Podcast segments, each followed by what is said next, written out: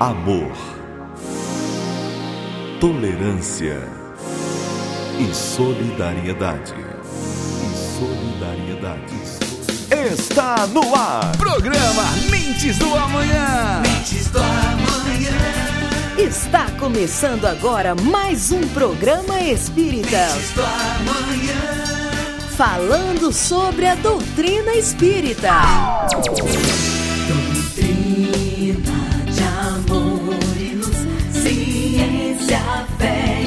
Consolação.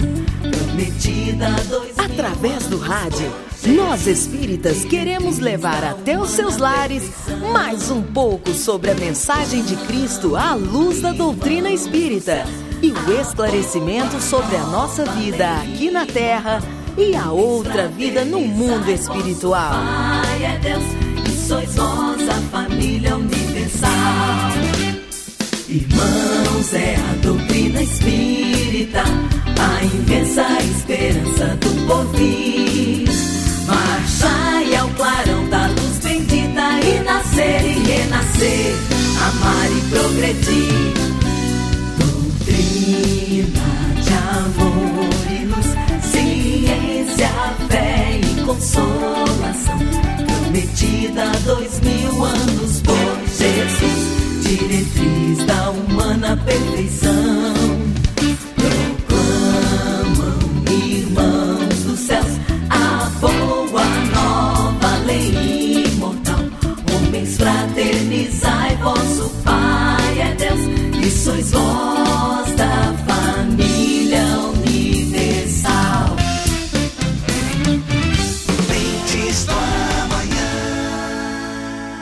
Você vai ouvir agora uma palestra editada do médium Divaldo Pereira Franco.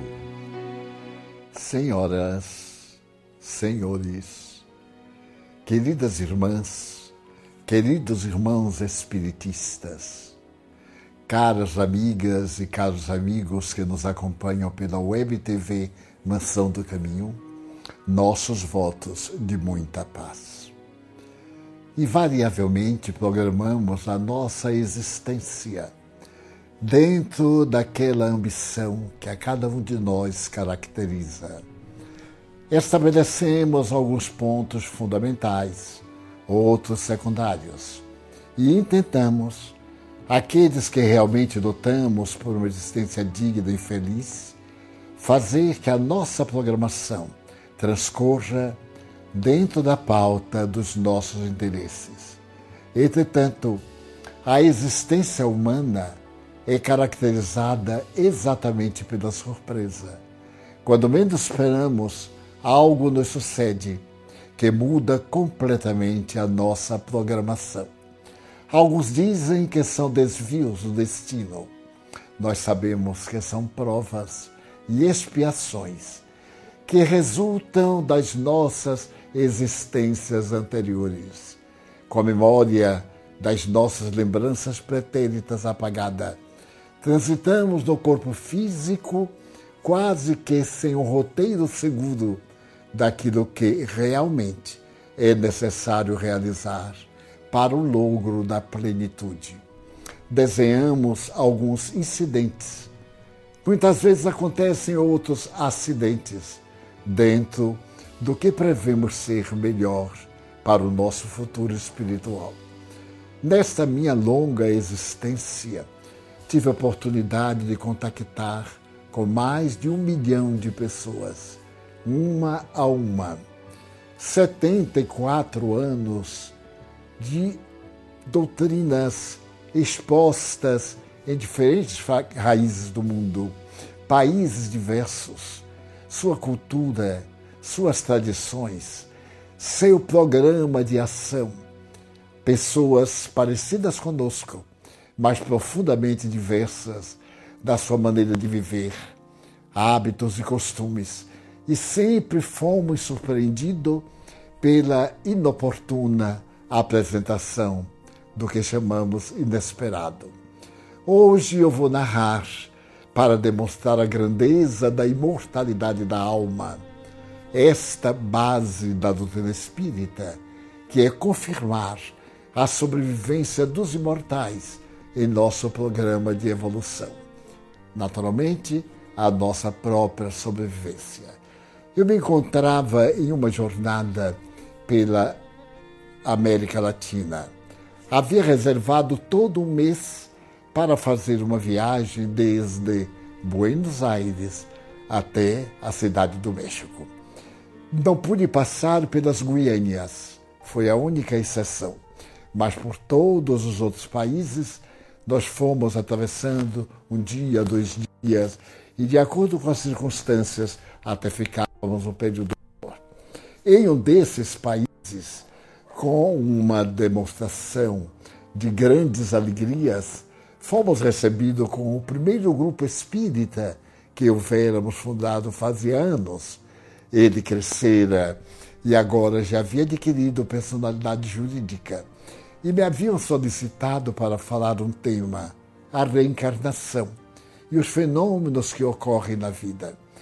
Então, diante de um público expressivo para a cidade a que me refiro, umas 200 pessoas, falamos sobre a reencarnação. A reencarnação é o terceiro pilar da doutrina espírita. Mas para que haja reencarnação, primeiro deveremos conceber a imortalidade. E para que pudéssemos trabalhar a imortalidade, como fez Allan Kardec, um estudo das possibilidades das pesquisas internacionais a respeito da sobrevivência da alma, da opinião de uma de outra religião. Ao terminar a conferência, sempre se me aproximavam pessoas gradas, pessoas amigas, outros interessados que tinham perguntas, que desejavam maiores esclarecimentos. Mas desde determinado momento que eu comecei a falar, chamou minha atenção uma jovem de 22, 23 anos, muito bonita, esguia, alta, cuidada na apresentação do traje, na maquiagem. Ela despertava uma curiosidade no meio daquelas pessoas caracterizadas já pela minha idade, de alguns jovens. E ao terminar a palestra, ela também se acercou. Depois que eu atendi algumas pessoas, ela disse: Senhor Divaldo, eu desejava muito conversar com o senhor. Eu expliquei-lhe que o tempo em que eu dispunha era muito breve. Ali seriam alguns minutos. Na casa que eu me hospedava e deveria viajar no dia imediato, não via muito razão para convidar pessoas naquela noite de um domingo para uma conversa mais longa. Ela demonstrou na face uma tristeza tão grande que me comoveu. Então ele disse: se você puder abreviar, sintetizar, ela me disse: não posso, porque é a história da minha vida. Eu sou muito jovem, como o senhor pode constatar, mas eu tenho 100 anos de experiências eu já passei pelas experiências talvez mais dolorosas que uma jovem mulher pode experimentar. E à medida que ela falava, havia tanta dor na sua voz que eu corri o risco de informar-lhe um momentinho. Eu vou chamar o meu anfitrião e vou perguntar da possibilidade. O meu anfitrião era espírita, compreensivelmente isso percebe e falei-lhe da necessidade de um diálogo mais demorado com ela. E ele disse: Olha, depois daqui, nós temos um jantar que amigos nos ofereceram. Só se ela estiver disposta aí 10 da noite, mais ou menos. Porque já às 10 da manhã você estará comigo viajando a outra cidade. Ele disse: Mas para mim não tem horário, qualquer horário é bom. Pode me dar o endereço e eu estarei lá às 10 da noite. Fomos ao nosso jantar estivemos com outros amigos, mas havia uma curiosidade interior em procurar ver se poderia ajudar aquela moça. Ela falou com tanta lealdade e havia na sua face tanta verdade que as palavras eram dispensáveis. Muito bem. Chegou então o momento em que ela estava na casa do amigo esperando-nos. Havia sido recebida pela genitora do meu irmão, irmão espiritual, e quando chegamos foi um grande prazer. Tomamos um ligeiro café e então ela me contou. Eu vou tentar sintetizar o máximo. O senhor está diante de uma pessoa muito infeliz. Eu não quero ser vítima, ainda não havia esse vitimismo, mas é que tudo de ruim me tem acontecido. Na primeira fase da minha vida, eu fui muito feliz. Digo de primeira fase porque até os 14 anos eu tinha um pai extraordinário e minha mãe era muito feliz com ele. E nós vivíamos no verdadeiro paraíso. Aos meus 14 anos, papai faleceu. E então a nossa vida mudou radicalmente, porque mamãe fez uma depressão cruel. Alguns meses ela esteve no médico, no psiquiatra, que a encaminhou para um psicoterapeuta.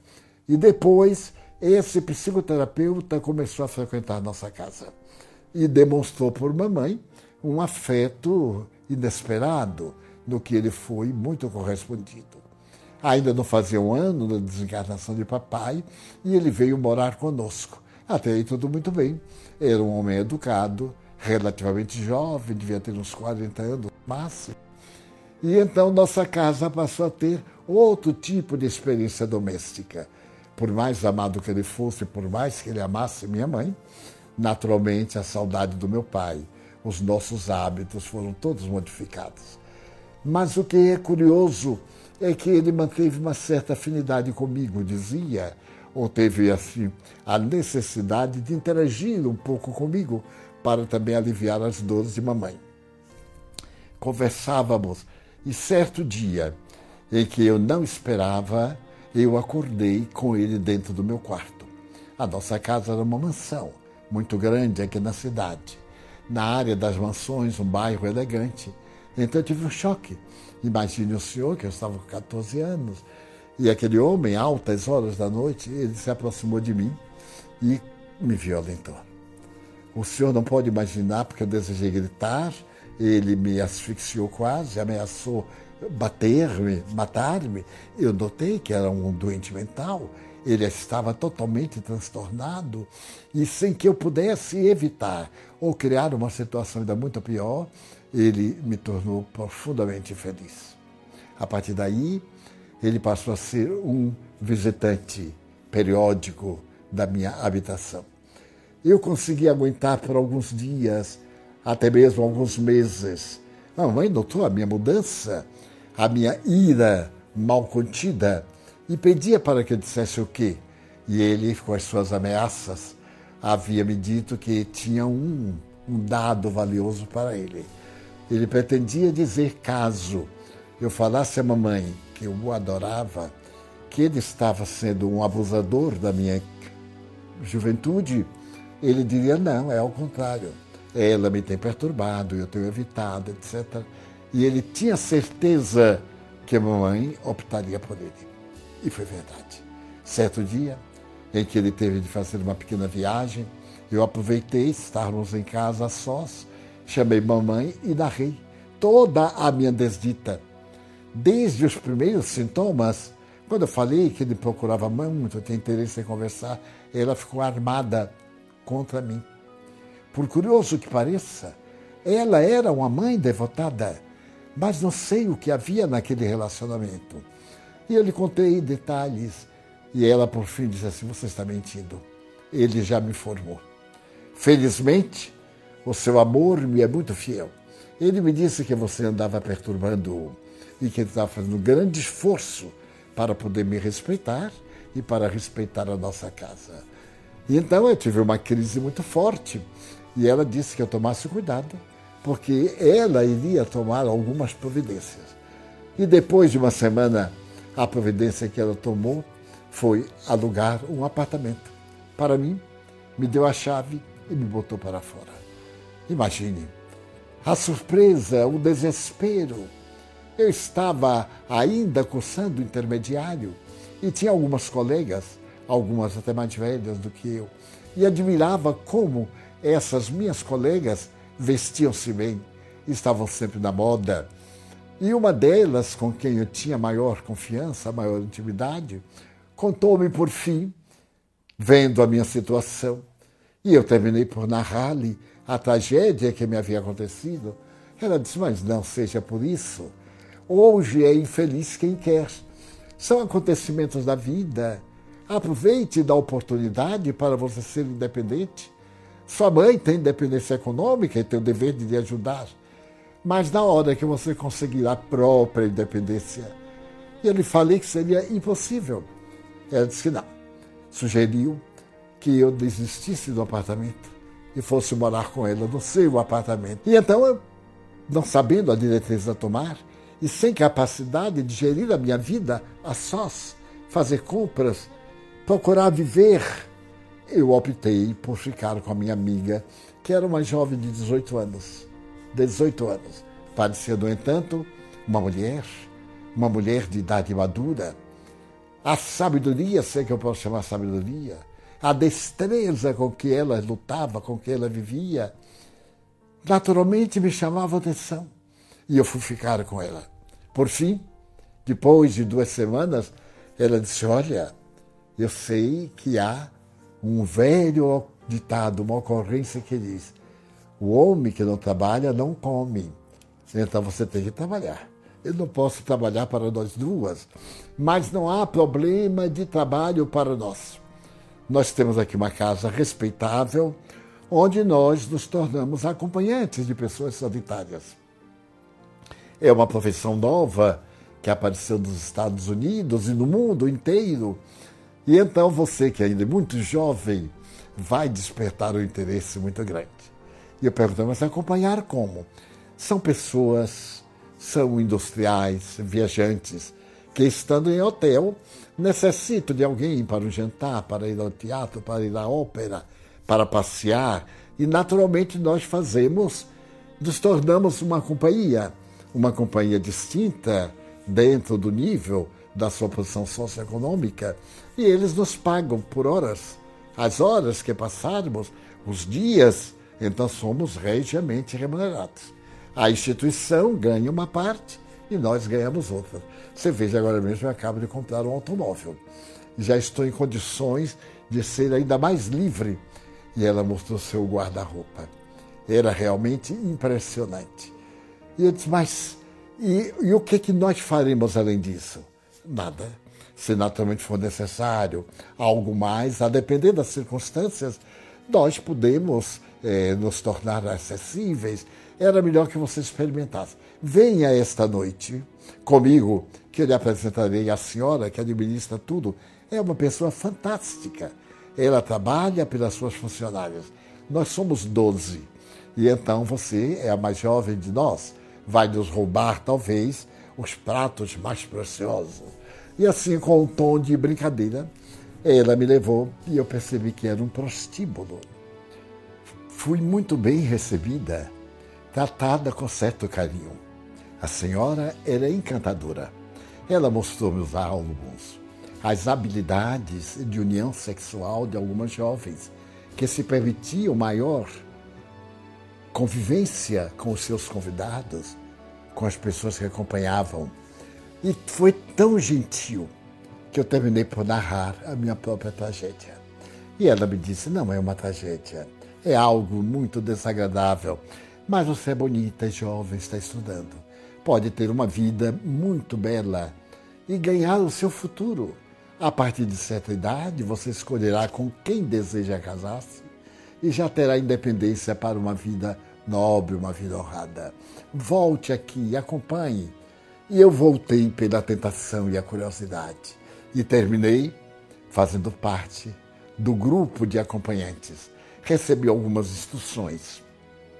Fui levada antes ao ginecologista, que me deu orientações próprias, e a partir daí eu comecei a ser a acompanhante de classe de alguns clientes com quem a senhora tinha relacionamento. Mais ou menos uns três meses depois, eu tive a oportunidade de receber um cavalheiro que até hoje me impressiona. Era um homem já de certa idade. Ele tinha um semblante muito triste. E ele veio, tinha visto a minha fotografia e desejava ter um encontro comigo. Da sala de recepção, ele alugou uma mesa. A sala era muito bela. Parecia uma das velhas salas de festas das mansões antigas. Ali estávamos todas nós como ornamentos vivos. E ele, depois das primeiras palavras de me declarar o seu nome, a sua posição social, de me dizer que vivia na cidade. Ele me contou que estava passando por um problema muito sério. A sua esposa, desde há alguns meses, estava com um problema da saúde, o que impossibilitava um relacionamento mais profundo, uma comunhão, no caso de marido e de mulher. Ele a amava com extremo devotamento, mas era um homem de família, estava acostumado e sabendo daquela casa que oferecia a oportunidade de uma convivência extraconjugal dentro de bases éticas e morais, ele gostou de conversar comigo. Eu poderia ser muito bem sua filha, é claro, ele disse, mas ele desejava conversar com uma pessoa jovem, que tivesse ideias e ideais. Ele era um industrial Estava cansado, amargurado. Havia adquirido uma fortuna, mas a vida não lhe compensava. O dinheiro é importante, mas não é tudo. Ele agora mesmo estava crucificado na angústia de ter que recorrer a um relacionamento extraconjugal, mas que iria respeitar-me. Nós seríamos um casal de jovens, iríamos enamorar-nos primeiro um do outro eu achei tão interessante. Eu ainda não havia tido namorado. Ele foi o meu primeiro namorado depois da tragédia, como antes da tragédia. E toda quarta-feira ele vinha, porque para ela é o dia que ele ia ao clube para jogar, para divertir-se com os amigos. E foi nascendo em nós um sentimento de grande respeito, uma amizade da minha parte. Ele era quase como se fosse o meu avô. Mas eu tinha por ele uma ternura muito grande. Ele me amava, mas me amava do ponto de vista sexual também. E me falava da oportunidade quando nós poderíamos realizar o sonho da nossa união. E menos de quatro meses desde o primeiro encontro, nós nos unimos na área física. E ele se sentiu um homem compensado. E passou a visitar-me, a nos encontrarmos. Eu passei a ter uma vida regalada. Confesso que nem me lembrava da minha mãe, e muito menos do bandido que agora estava explorando-a. Esse falso psicoterapeuta era um indivíduo sem requisitos morais, sem qualquer valor. E mamãe, eu soube, andava encantada. Ela dizia a muitas amigas que eu viajei e ao retornar eu quis ter independência e ela concordou plenamente. Na nossa mentalidade, nada mais é surpresa para a sociedade. Porém, certo dia, ele me falou tanto da esposa e de ver que ela não estava bem e que ele tinha ocultado o nosso relacionamento, não deixava transparecer que agora estava mais feliz. Eu tive a curiosidade de conhecê-la.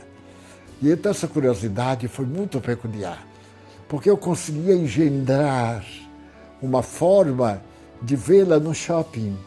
Ela estava, ele me avisou que iria com ela, e eu então fui também de longe. Eu a olhei. O semblante dela me cativou. Havia uma doçura, já era uma senhora de uns 60 anos, mas havia uma doçura na face. Aquele frescor da juventude ainda deixaram algumas marcas, mas havia uma tristeza nos seus olhos que me tocou profundamente a alma. E a partir daí, eu comecei a experimentar um tormento especial o tormento da traição.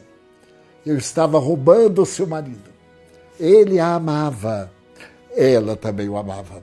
E eu era a terceira pessoa. Tinha que fazer tudo para retê-lo comigo, para tomá-lo, para explorá-lo. A minha profissão me educava ali para tirar o máximo das possibilidades que eu conhecesse e que eu conseguisse no relacionamento. O senhor não pode imaginar. Depois de algum tempo, eu preferi me libertar dele. Mas como fazendo? Já o amava. Mas a presença dela no meu psiquismo, na minha mente, era atormentadora.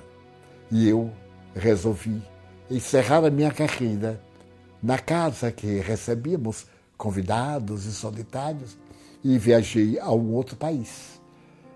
Para poder facilitar a minha vida, eu consegui na polícia uma carteira de identidade como bailarina. É o que a maioria de nós pode conseguir, ter uma profissão de bailarina. E fui naturalmente com uma pequena companhia, mas não tinha e nem tenho atração artística. Depois de uns seis meses, eu gastei praticamente o pouco que havia conseguido e retornei e soube. Soube que ele voltou todas as quartas-feiras. Sentava-se, fazia um pedido, ceava muitas vezes, pagava a conta e ia embora. E começou a emagrecer e depois deixou de vir. Totalmente. Eu que voltei no inconsciente, com o desejo de reencontrá-lo, atirei-me ao desespero e comecei a ter verdadeiras crises nervosas e a usar cocaína. Era um tormento. Ninguém sabe do sofrimento das criaturas humanas. O rosto bem maquilado e a alma atormentada. Nessa ocasião, eu preferi agir por conta própria. Saí da casa que me albergava e passei a viver experiências solitárias. Uma vez fui levado ao cárcere, não porque estivesse fazendo qualquer coisa irregular, mas porque era uma técnica da polícia. Prendiam-nos para nós pertencermos ao seu cartel. Então ficávamos vigiadas. Aquelas que tinham seu protetor, esse se encarregava de zelar pelas suas vidas e evitar os exploradores. É um comércio terrível. É um comércio de vida, mas realmente é a vida da morte. E ali na prisão, por dois dias, eu pude ver até que ponto nós conseguimos degradar-nos. Ao sair, eu era uma desventurada. Estava um trapo. Tive um sonho, um sonho curioso eu estava semi-desfalecida numa das casas de ilusões quando ele entrou. A sua jovialidade estava expressa no semblante. A tristeza também. Ele se aproximou de mim e disse: Por que você está se matando? Isso não vai resolver o nosso problema. Ame-se eu a amo também. Ame-se. Eu fiquei, despertei e tive a sensação de vê-lo. Ele como que se foi diluindo numa nuvem que desapareceu.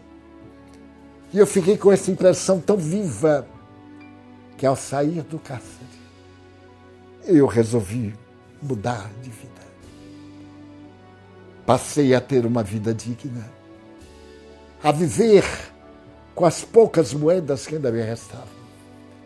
Até que certo dia eu resolvi visitar a sua viúva. Engendrei uma questão, chamei-a por telefone e disse-lhe que eu era uma jovem beneficiária da bondade do seu esposo. Ao retornar do estrangeiro, onde for estudar balé, eu soube da sua morte. Então eu gostaria de agradecer pessoalmente a ela por essa oportunidade extraordinária. Falei-lhe que se ela poderia me receber. E muito gentil, ela marcou a tarde seguinte para o chá às 17 horas. Eu fui. Fui e conversamos. Ela percebeu que eu estava meio adoentada. Eu lhe falei que foram dificuldades, porque eu deixei de receber a mensalidade que ele mandava para eu pagar a pensão e pagar o curso e tinha voltado para casa. Não estava muito bem. Ela pegou nas minhas mãos e disse: Minha filha, a gente conhece às vezes a pessoa quando é tarde demais.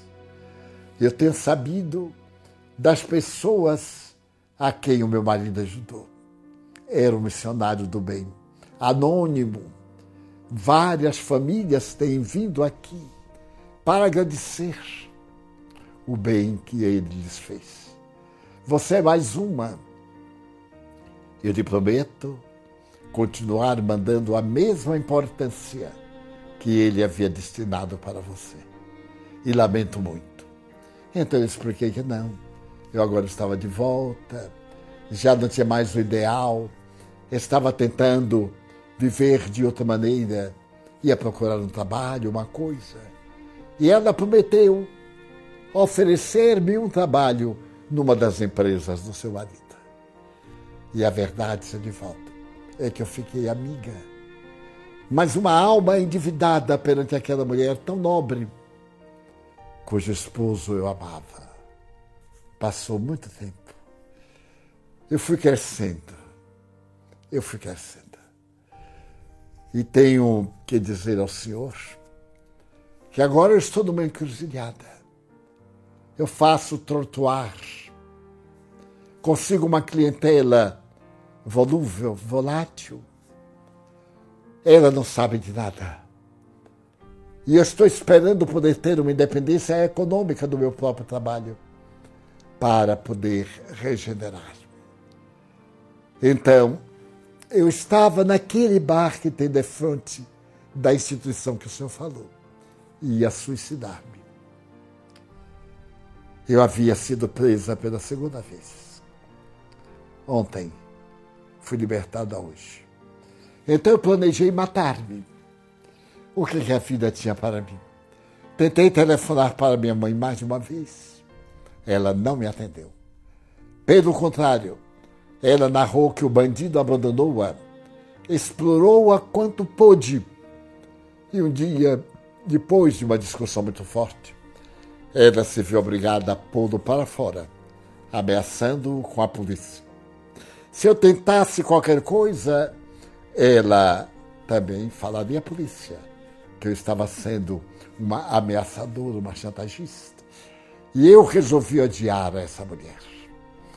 Então eu estou e agora, o que é que eu faço da minha vida? Suicidar-me? Prosseguir como? Eu lhe falei como prosseguir. Procurar voltar a estudar. Ela ainda não completara 18 anos. Era, portanto, alguém sem qualquer experiência da vida e marcada por muitas experiências da vida. Falei-lhe de ler o Evangelho que eu ia oferecer. E apresentava aos meus amigos ali da cidade, principalmente ao meu anfitrião, para poder frequentar as reuniões do Centro Espírita Joana de Ângeles, que nós havíamos fundado fazia alguns anos. Conversamos muito até a madrugada. E eu prometi que continuaria escrevendo para ela. Eu lhe dava o meu endereço, ela me dava o seu, e ela iria reabilitar-se. Antes de nos despedirmos, eu chamei o meu anfitrião, apresentei-o, e disse-lhe somente isto. Ela, ela precisa muito de nós. Então, o meu anfitrião perguntou-lhe, quantos anos você tem? 17. Você é órfã? Ele disse, é tão difícil, tão difícil explicar. Eu disse como se fosse órfã. E o que é que ela faz na vida? Ele era juiz de direito. Eu disse uma vida de aventura. É uma dama da noite, uma menina, uma criança. E ele disse: se a minha mulher tiver qualquer afinidade com você, e eu lhe pedi para vir morar conosco, você aceitaria? Ela ficou assim parada. Disse, mas eu nunca, eu nunca encontrei bondade no mundo, que é isto? Eu digo, mas nós somos espíritas. Nós cremos na nossa imortalidade. Tudo o que fazemos, fazemos-lo em nosso benefício. Nós somos semeadores do futuro. Semeamos hoje a couve, o trigo, mas também o carvalho, que nos dá sombra, madeira e lenho para as construções. Ela ficou de pensar. Eu viajei. Segui a outro país. E adiante, o meu amigo telefonou-me uns 15 dias depois, dizendo que estava tratando de adotá-la como filha. Estando ela com 17 anos, ainda era de menor, iria morar com ele. A vida dela estava numa revolução. A esposa dele estava imensamente feliz. E ela, então, quando eu voltei da viagem, latino-americano, havia conseguido, conseguido trazer do sofrimento mais profundo esta alma. E o meu amigo apresentou-lhe a expressão mais pura do amor. Ela continuou com ele, ele pôs-la a estudar. Passou um ano, passaram quatro anos. E certo dia eu recebo dela uma carta. Ela dizendo que desde aquela época inicial estava frequentando o centro espírita Joana de Ângeles. Eu me senti profundamente gratificado, porque a sua carta é uma beleza tanto do ponto de vista literário como do ponto de vista sociológico. Mas ela tinha uma novidade a me dizer. Estava agora com 23 anos. E, pasmem, um rapaz que frequentava o Joana declarou-se-lhe. Demonstrou que tinha um grande afeto por ela, mas era um afeto para casar. Era um jovem de 28 anos muito bem empregado, em condições. Os pais dela sabiam das intenções, porque ele as declarou. Sabia sim. Mas ela estava agora em dúvida e me escreveu perguntando: o que faz? Eu disse-lhe, por escrito, tenha com ele uma conversa e narre tudo. Como você narrou ao seu pai, à sua mãe de estima, que adotaram Fale com ele. Porque se estiver no seu destino matrimônio, ele não será iludido e nunca poderá apontar-lhe o dedo por haver obtido algumas dificuldades da sua vida. Se ele for realmente homem, um homem de bem, ele compreenderá. E assim fiquei na expectativa. Na sua próxima carta, ela me dizia que saíram a passear e no jardim encantador que tem na cidade. Entre rosas, ela lhe confessou a vida e disse que não podia enamorar-se, porque era uma alma muito comprometida com a vida. Ele ouviu tudo, serenamente, e lhe respondeu o seguinte: Você não está pedindo para eu me contar a minha vida. A minha vida também não foi dourada foi uma existência jovem, com as dissipações da juventude, com os problemas naturais e outros que ocorreram, de que não lhe vou dar notícias. Então, quero lhe colocar aqui uma posição. Se você promete ser-me fiel desde o momento em que nós iniciamos um relacionamento afetivo, o seu passado não me interessa. Interessa o seu futuro comigo, da mesma forma que você. Não irá exigir que eu apague o meu passado, como apagado. Terei de construir uma vida nova. E eu então fiquei fascinado, porque ela havia encontrado um homem de bem. Enamoraram-se e um ano mais tarde consorciaram-se. Eu não podia ir ao matrimônio, o matrimônio foi apenas civil e o senhor juiz convidou-o para vir morar na sua mansão. Havia espaço bastante e ela passou a viver com o marido. Nesse ínterim, passou o tempo e eu voltei à cidade. Fazia quase dez anos que eu lá estivera. Tudo havia mudado muito. O meu amigo já era agora um homem com as características da velhice. A forma, os cabelos desapareceram um pouco. A senhora era o tipo de uma matrona e ela estava cada vez mais linda, com menos de 30 anos, e era mãe, mãe de uma criança a quem ela pôs o nome do antigo cavaleiro e falou ao marido: é uma homenagem a ele. Quando eu vi a criança, com três anos, movimentando-se na sala, chegando-se até mim, olhando-me profundamente nos olhos, tomou as minhas mãos, segurou-as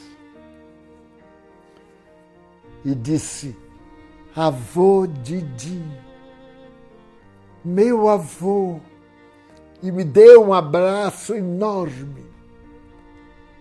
Eu descobri, por informação espiritual de Joana de Ângeles, que era ele quem havia voltado. Havia voltado nos braços da mulher querida. Mas havia algo ainda mais extraordinário ela continuou o relacionamento com a viúva, que passou a amá-la de uma maneira muito delicada, que passou a frequentar as reuniões espíritas quando soube da imortalidade, que nesse ínterim recebeu uma mensagem dele pela psicografia de um dos médiuns da nossa instituição abordando itens que somente ela podia saber. Descobrir que a imortalidade é uma realidade inaudível indestrutível. A imortalidade da alma é a vida da vida. Tornou-se também espiritista praticante. E quando nasceu a criança e passou a ter o seu nome, a senhora veneranda, agora septuagenária, fazendo o seu testamento, tornou aquela criança a herdeira de todos os seus bens. Não havia tido filhos, não tinha parentes muito próximos, pais que haviam morrido, irmãos. E então, o que é de impressionar? da imortalidade é a lei da reencarnação. Ali estava ele para unir os bens que havia acumulado na anterior. Ia desfrutar agora, depois que o amor abandonou a faceta da carne para ser amor transcendente da vida, daquela antiga jovem da ilusão que era também portadora de sentimentos nobres. E ele, na sua angústia, havia encontrado reconforto e confiança. Estava ele recebendo e dando carícias à sua mamãe, recebendo e dando carícias à sua antiga esposa, na condição agora de madrinha espiritual. A vida é muito curiosa das suas características, cada qual bem típica. Ela se refaz e ela se faz. Somos construtores da nossa vida. Estamos diariamente construindo. E não pode haver uma meta mais notável do que a da imortalidade da alma. A morte não interrompe a vida no seu depois da morte. Leon Denis tem ocasião de dizer que nós olhamos um cadáver sobre a mesa de mármore fria, ou de madeira, onde quer que seja, e começamos a falar. Aqueles olhos que tinham luz estão apagados. A voz que saía de uma garganta cheia de vibrações está muda. Os braços que se movimentavam e as pernas estão parados. E o corpo começa a decompor-se. Quem não perguntará, e agora? Será que a vida se extingue neste momento? Ou se abre uma outra porta na direção da imortalidade? E Leon Denis diz-nos alegrai-vos, rejubilai-vos, porque aqueles que pensáveis que estão mortos, eles vivem, estão convosco, confortam-vos nas horas difíceis, alegram-se com os vossos júbilos e choram com as vossas lágrimas. O Espiritismo, a doutrina que demonstra a imortalidade, sem nenhuma possibilidade de haver equívoco ou de haver fraude, é o Consolador que Jesus prometeu. Somos companheiros, amigos, irmãos que vivem alegres pensando no bem. A nossa alegria é de bons cristãos, não ofende a Jesus, não fere a ninguém. A nossa alegria é bem do Evangelho, vibra e contagia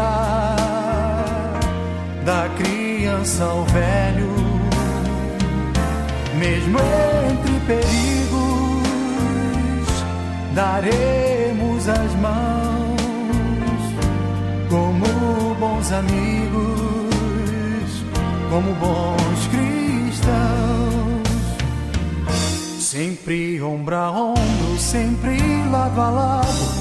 Vamos trabalhar com muita alegria pelo espiritismo mais cristianizado, pela implantação da paz e harmonia. A nossa alegria é bem do Evangelho, vibra e contagia da criança ao velho, mesmo entre perigos daremos as mãos como bons amigos, como bons cristãos. Somos companheiros, amigos, irmãos que vivem alegres pensando no bem. A nossa alegria é de bons cristãos, não ofende a Jesus não fere a ninguém. Nossa alegria. É bem do Evangelho, vibra e contagia da criança ao velho, mesmo entre perigos, daremos as mãos como bons amigos, como bons cristãos. Sempre ombro a ombro, sempre lado a lado, vamos trabalhar com muita alegria. Pelo espiritismo mais cristianizado, pela implantação da paz e harmonia. A nossa alegria é bem do Evangelho, vibra e contagia da criança ao velho, mesmo entre perigos, daremos as mãos como bons amigos, como bons cristãos. Então, neste momento de tantas dificuldades, de tantos desafios e de tantos problemas, não deixemos de trabalhar nas diretrizes éticas do bem. Ainda me recordo de que Sócrates, após ingerir a cicuta, ele diz como última frase aos amigos: Agora eu irei constatar o que sempre falei, enquanto vós ficareis esperando. O que é que ele falou da imortalidade da alma? Essa imortalidade que ele conseguiu discutir tanto com Platão, com Criton e com seus discípulos, deixando-nos o legado da vida espiritual antes de Jesus vir demonstrar que o reino dos céus está ao nosso alcance. Dentro dessa visão extraordinária que o Espírito nos faculta, quantas bênçãos! A reencarnação nos abre as portas da dignidade para repararmos o mal que fizemos, para encementar novas oportunidades para o porvir, para crescermos para Deus. A reencarnação não é uma punição, é uma benção. Conceder àquele equivocado o ensejo de reparar, de crescer para Deus, constitui um ato de infinito amor, ao invés da punição, que não ajuda em nada. Num dos livros belos, O Seu Inferno, Allan Kardec aborda com tanta beleza essa questão quando ele tem a ocasião de falar do Código Penal da vida futura. E nesse item do mal que nós fazemos, e nós fazemos-lo, fazemos-lo sempre intencional ou não intencionalmente. Nós nos deparamos com a realidade: eu fiz o mal a alguém. E agora? Ficar lamentando o mal que fez? Arrepender-se. É o primeiro passo. Arrepender-se do mal que fez. Mas o arrependimento não paga a dívida. É necessário ir além, sofrer, experimentar a angústia de saber que prejudicou a outrem. O arrependimento abre a porta desse momento grandioso que é o da nossa purificação.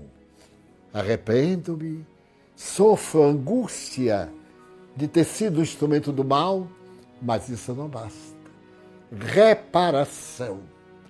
Reparar o mal que fiz através do bem que ele possa fazer. Doar. Doar muito mais. É a grande mensagem do samaritano o samaritano oferece o judeu que o persegue. A raça que implica com a sua raça. Na hora mais difícil da sua vida após ter sido assaltada.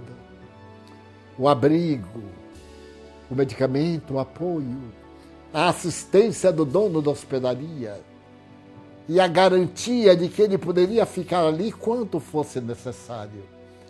A lição do samaritano que Jesus nos dá é como a reencarnação também para os maus, para aqueles que se comprazem nas administrações públicas, no furto, no roubo, na desonestidade, no crime, nos crimes, nos homicídios, nas guerras, na destruição. É também filho de Deus. Judas, que cometeu um dos maiores crimes da história da humanidade. Hoje está resgatando no mundo espiritual para voltar à Terra e resgatar em uma dolorosa reencarnação que também o sublimará. Porque o mais importante foi a vítima e a vítima o perdoou. Foi Jesus que nos deu esse exemplo extraordinário do perdão. Então, nós vamos encontrar nessa página do Código Penal da Vida Futura o perdão na etapa final, para nos libertarmos do mal que, por acaso, hajamos feito. Em um estado de loucura ou no estado de perda do nosso sentido do bom equilíbrio, no estado de desequilíbrio emocional que nos ocorre tantas vezes e que nos leva a situações penosas. Por isso, a doutrina espírita está na Terra desde 1857 e hoje distende as suas asas de misericórdia sobre parte do mundo até alcançar o mundo inteiro no porvir, quando surgir a religião do amor e da fraternidade que nos unirá todas as criaturas em um único postulado. E é tão bela essa promessa que o próprio Allan Kardec perguntou: será o Espiritismo a religião do porvir? Não. Será o porvir das religiões. O Espiritismo vai explicar o porquê da dor, do sofrimento, do abandono, de todas essas tragédias do cotidiano, através da lei, do ir e voltar, das sucessivas reencarnações. O Espiritismo vai nos falar da comunicação que prova o mais além e vai explicar as doenças, essas doenças terríveis que o indivíduo já nasce, congênitas e irrecuperáveis, processos de resgate. E sempre nos acenará com alegria a oportunidade de recomeçar o caminho mil vezes para que o sonho da felicidade se complete além daquela perspectiva que temos de encontrar a alegria de viver. Nestes dias de tanta dificuldade, quando a terrível pandemia do Covid-19 nos ameaça com as suas mutações e as criaturas desarvoradas retiram a máscara protetora formam aglomerações que permitem o contágio devastador, sem um respeito pelas leis de causa e efeito. O Espírito vem dizer: obedeça às leis da saúde internacional, precavenha-se, resguarde-se, porque qualquer descuido também é uma forma de suicídio indireto. E ame a vida, ame-se, propagando as suas esperanças, as suas alegrias e todas as ansiedades do seu coração. Recordando-me, faz muitos anos, numa viagem em que desejava levar a palavra da doutrina espírita a todas as nações da América Latina, nas suas capitais, 1969, a figura dessa jovem que já desencarnou. Ele hoje é quase um ancião. É um homem de idade. Feliz. Mantive correspondência longos anos. Os fenômenos da vida nos distanciaram um pouco, mas sei que ainda é feliz com seu lar, seus filhos porque a vida multiplica bênçãos. Então, recordando-me dessa jovem, estoica, cuja mãe feliz tocou-a por alguns momentos de prazeres sensuais, da loucura de uma paixão mórbida. Tenhamos muito cuidado com as nossas paixões, as nossas sensações perversas, as nossas falsas necessidades. Tenhamos muito cuidado ao lembrar-me de que isto está sucedendo hoje, todo dia, em todo mundo, porque ainda não aprendemos a ciência nem a arte de amar. Com esses dois elementos, a ciência e a arte de amar, nós encontraremos Jesus dizendo suavemente: Vinde a mim, todos vós que sofreis. Tomai sobre vós o meu fardo, recebei o meu jugo, porque leve é o meu fardo, suave é o meu jugo. Vinde, eu vos aliviarei. Quando a noite seja muito densa e as dificuldades pareçam não ter solução, quando as portas do mundo estiverem aparentemente fechadas e o abismo abrir-se diante dos nossos pés, não acreditemos que não há chance de sobreviver. Quando o socorro da terra não conseguir receber-nos, o socorro vem do céu, vem de cima, qual aconteceu ao homem de uma anedota, atravessando uma ponte ele defrontou um leão. desejou retroceder e viu que o leopardo vinha. Então pensou em atirar-se da ponte sobre o rio e lá estavam jacarés e crocodilos. Ele então se viu perdido, ajoelhou-se para se entregar.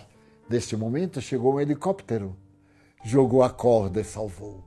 Quando a terra fechar-nos todas as portas, o Senhor da vida mandar-nos-á um espírito bom, um anjo tutelar, a tirar-nos a corda da plenitude e nós seremos muito felizes. Termina agora mais um programa Mentes do Amanhã. Deus abençoe e até o próximo programa. Mentes do Amanhã.